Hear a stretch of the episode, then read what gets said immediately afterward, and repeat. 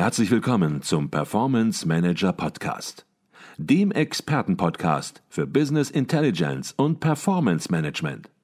Inspirationen, Know-how und Impulse für Controller und CFOs, die noch erfolgreicher sein wollen. Ihr heutiger Gastgeber Peter Blum.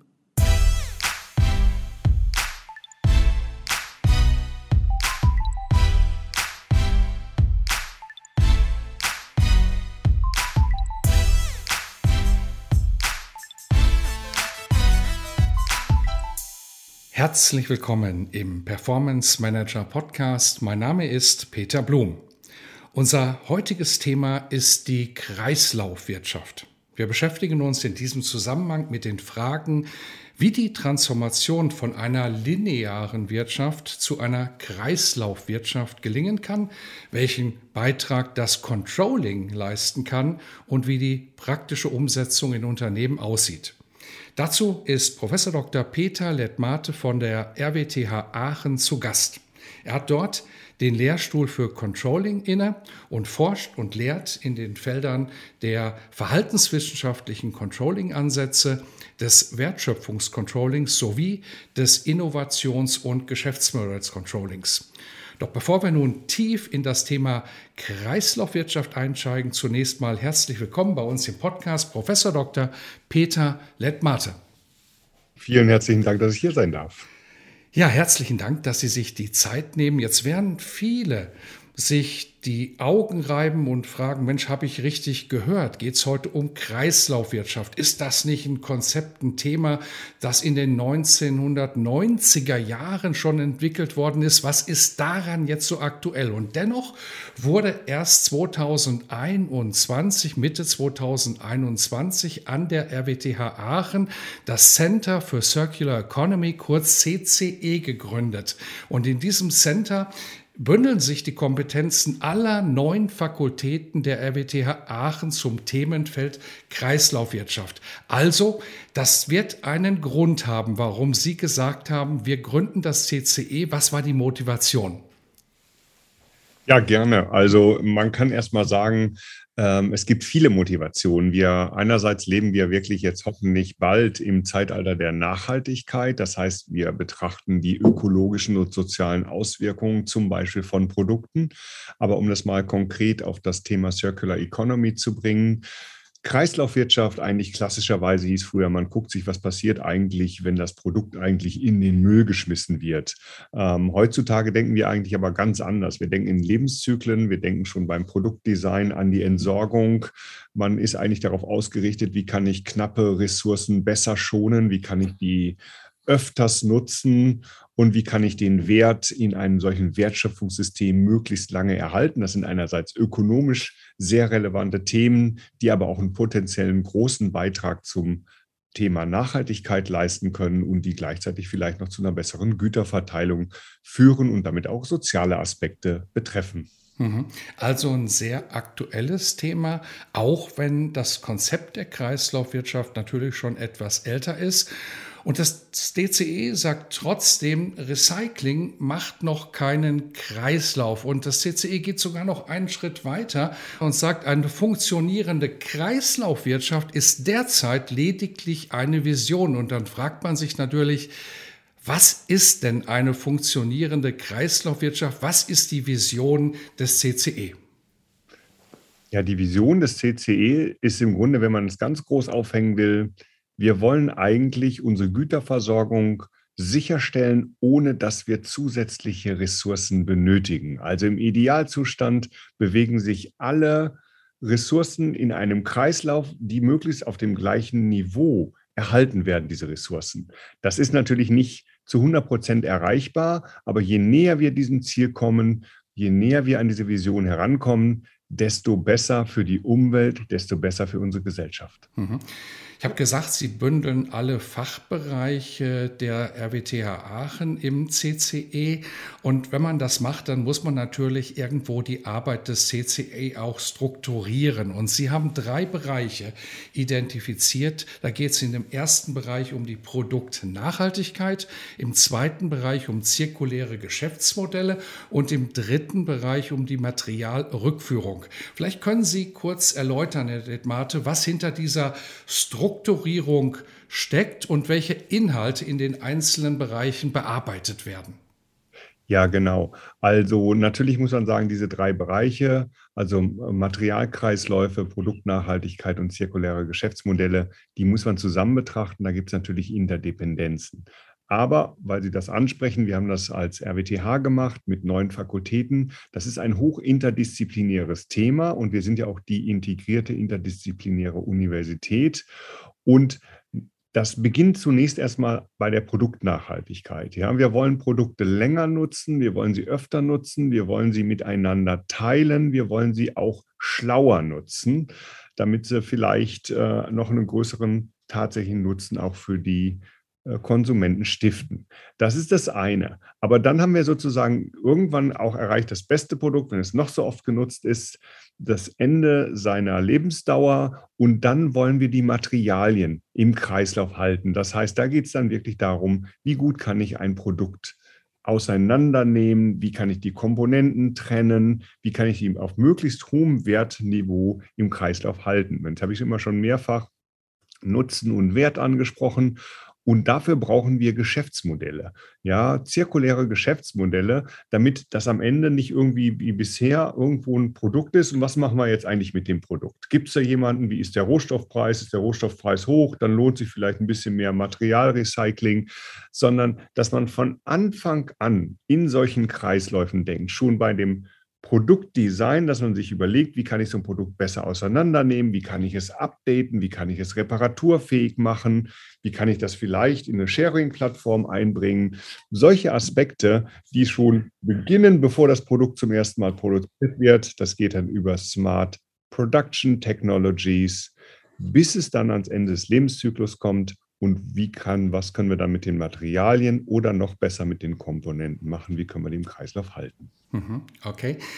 Man merkt natürlich, man spürt natürlich, da sind Controlling-Themen drin und da werden wir auch nachher noch drüber sprechen. Ich möchte vielleicht zunächst mal die Chance nutzen, noch einen Begriff zu klären, denn viele, die sich mit Kreislaufwirtschaft beschäftigen oder auch mit Nachhaltigkeit insgesamt, die werden über das Framework des neuen R-Konzeptes oder der neuen R-Strategie stolpern. Und vielleicht können wir die Chance nutzen, zunächst mal zu klären, bevor wir weitersprechen über das Thema Kreislaufwirtschaft, Kreislaufwirtschaft, was sich hinter diesem Konzept verbirgt und wie das möglicherweise auch zusammenpasst. Ja, also dieses 9R, da verbergen sich neun Begriffe, die alle mit R anfangen. Ich kategorisiere das mal, bevor ich die vielleicht sogar ganz kurz mal aufzähle. Das beginnt darin, dass ich einfach mir überlege, wie kann ich ein Produkt schlauer herstellen und schlauer nutzen. Ich habe eben schon über Sharing gesprochen und solche Dinge. Der zweite Bereich, da geht es eigentlich darum, wie kann ich die Nutzungsdauer eines Produktes verlängern oder auch von Produktkomponenten. Denken Sie mal über die Autobatterien nach. Ja, wie kann ich zum Beispiel die smarter laden, sodass die lange halten, jetzt im Bereich Elektromobilität? Wie kann ich die vielleicht einem Secondary Use zuführen, bis ich die dann irgendwann vielleicht recycle? Und erst dann kommt vielleicht das, was man an, an, an was man als erstes denkt, dann kommt die Nutzung von Materialien und Substanzen nach dem Ende des Lebenszyklus des Produktes. Dann kommt also sowas wie Recycling oder die äh, Recover, den Wert sozusagen möglichst zu erhalten. Ja, und da stehen dann die entsprechenden Strategien dahinter. Ich kann jetzt auch auf die einzelnen reingehen. Das fängt an, wenn ich zum Beispiel an Smart Manufacturing oder Produktnutzung denke, dass ich manche Substanzen vielleicht gar nicht mehr nutze, weil die einfach nicht nachhaltig im Kreislauf zu halten sind. Oder Rethink, wie kann ich ein Produkt öfter nutzen? Ja, man muss immer sagen, eine Bohrmaschine ist das klassische Beispiel, die wird in ihrem gesamten Leben vielleicht 20 Minuten genutzt. Wie kann ich vielleicht teilen? Wie kann ich solche Sharing-Konzepte etablieren? Oder auch, wie kann ich die Materialintensität erhöhen? Ja, da gibt es durch ähm, neue materialwissenschaftliche Erkenntnisse die Möglichkeiten, mit Composites, also mit äh, Materialverbünden zu arbeiten, Materialien leichter zu machen und solche Dinge. Dann das Thema Lebensdauer als zweite Säule. Wie kann ich ein Produkt reparaturfähig halten und machen? Das kann ich vielleicht sogar als Gesetzgeber vorschreiben Dann das Thema Wiederaufbereitung eines Produktes. Das heißt, wie kann ich das refurbischen? Das ist das, äh, glaube ich, das schon das fünfte R, in dem wir uns jetzt gerade bewegen. Und dann, wenn ich das äh, Produkt habe, dass ich das dann wirklich auch auseinandernehme, Komponenten wieder in neue Produkte einbringe. Gerade in der Bauindustrie, aber auch in vielen anderen Industriezweigen, dieses Thema Remanufacture als sechstes R spielt das eine große Rolle. Und eben habe ich schon das Thema Batterierecycling genannt. Nehmen wir mal so eine äh, Batterie eines äh, Elektrofahrzeugs. Irgendwann ist das vielleicht bei 60, 70 Prozent der ursprünglichen Kapazität anbelangt, dann kann ich das immer noch als Speicher zum Beispiel in privaten Haushalten nutzen, ähm, um zum Beispiel Smart Energy Systems zu etablieren. Da sprechen wir von Repurpose, also einem neuen Zweck zuzuführen. Und dann kommt halt das, was am Ende des Produktlebenszyklus kommt. Ich habe eben gesagt, äh, Materialien äh, aufzubereiten, also das Thema Recycle oder den Wert zum Beispiel auch über die Verbrennung von Materialien, um den energetischen Wert mindestens zu retten. Da spricht man von Recover. So kommen wir insgesamt auf neun verschiedene Rs in drei verschiedenen Säulen, was unglaublich viele Möglichkeiten für das Feld schafft. Mhm. Ich glaube, das war auch sehr, sehr gut, dass Sie das einmal systematisch durchgegangen sind, das angedeutet haben, weil das 9R-Framework sozusagen ja wirklich eine sehr, sehr gute Strukturierung auch darstellt, ja, das Thema Nachhaltigkeit insgesamt auch zu durchdenken und Impulse, Inspiration daraus zu erhalten. Wenn man heutzutage in die Controlling Community schaut, dann sind drei Themen sicherlich ganz oben und das äh, hat sich auch auf dem Kongress der Controller im Jahre 2022 geäußert. Dort haben wir auf der einen Seite das Thema Nachhaltigkeit als Top-Thema, als zweites Thema Agilität und als drittes Thema das Thema Digitalisierung. Und auch hier vermute ich, die Digitalisierung steht nicht isoliert einfach im Raum, sondern die Digitalisierung wird auch die Nachhaltigkeit in der Kreislaufwirtschaft voranbringen. Genau. Wir haben beispielsweise vor einiger Zeit das Lieferkettengesetz eingeführt, was zu viel besseren äh, Rückverfolgungsmöglichkeiten von Produkten und Produktkomponenten mit sich bringt. Übrigens gibt es schon eine Industrie, in der das schon seit langem so ist, zum Beispiel die Automobilindustrie. Und das wird jetzt ausgeweitet auf andere Branchen. Da kann ich sogar sehen, in welcher Charge was hergestellt ist, mit welcher Materialzusammensetzung, welche Materialqualität und so weiter. Und das hilft natürlich sehr dabei, eine Circular Economy zu etablieren. Wenn ich nämlich weiß, was in einem Altprodukt drin ist, dann kann ich viel besser entscheiden, welche Komponente hat möglicherweise welchen Wert, welche Komponente kann ich in einem anderen Produkt einsetzen, wie kann ich die am besten recyceln, welche Reinigungsverfahren, Trennverfahren und so weiter sind erforderlich. Also da haben wir große Möglichkeiten, die durch die Digitalisierung geschaffen werden, Möglichkeiten, die auch für die Unternehmen immer wirtschaftlich sinnvoller werden, weil ja auch die Materialpreise steigen. Das ist aber nur eine Komponente. Heutzutage ist es ja sogar so, dass die Materialversorgung häufig problematisch ist und das liefert natürlich auch einen Beitrag zu einer höheren Versorgungssicherheit. Und da spielt Digitalisierung natürlich eine große Rolle. Mhm. Also die Dinge gehören zusammen, nicht steht isoliert da. Jetzt weiß ich, dass das CCE auch die gesellschaftliche Debatte nach vorne bringen will und ja, auch darüber äh, nachdenkt, wie sich Geschäftsmodelle, Sie hatten es gerade angedeutet, von Unternehmen branchenübergreifend ändern sollen und müssen, um ja eine funktionierende Kreislaufwirtschaft noch aktiver nach vorne hin gestalten zu können. Was muss sich in der Kreislaufwirtschaftsdebatte aus Sicht des CCE grundlegend ändern? Gibt es da was?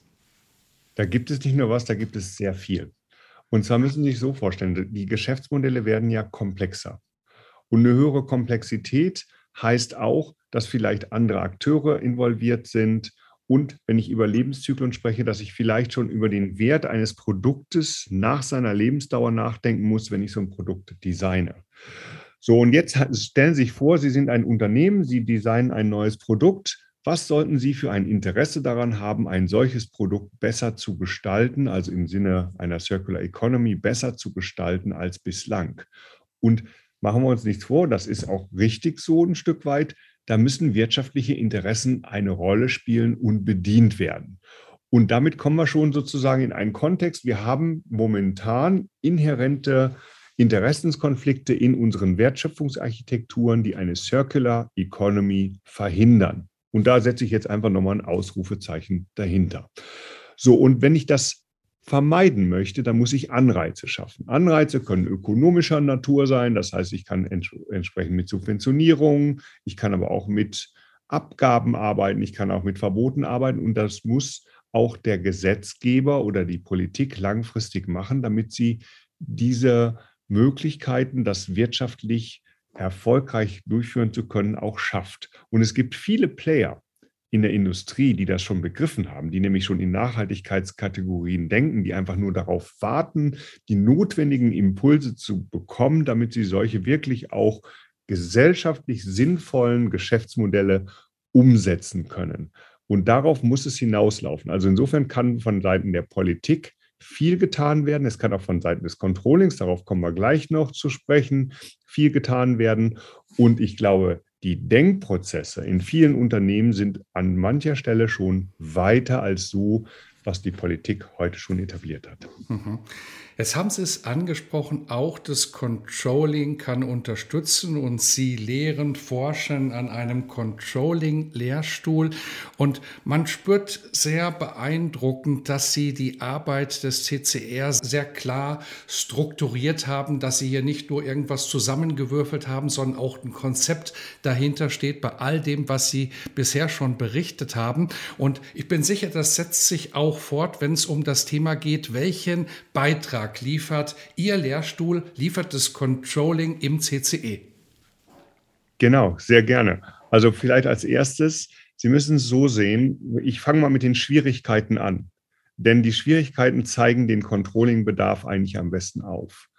Wenn Sie heutzutage ein Material kaufen, dann bestellen Sie, was weiß ich, 27 Kilogramm von Materialsorte XY für den und den Preis. Jetzt stellen Sie sich vor, Sie wissen aber nicht, wann das Material ankommt, in welcher Menge das Material ankommt und in welcher Qualität das Material ankommt. Und dann wissen Sie noch nicht mal mehr, muss ich das Material vielleicht noch reinigen oder behandeln.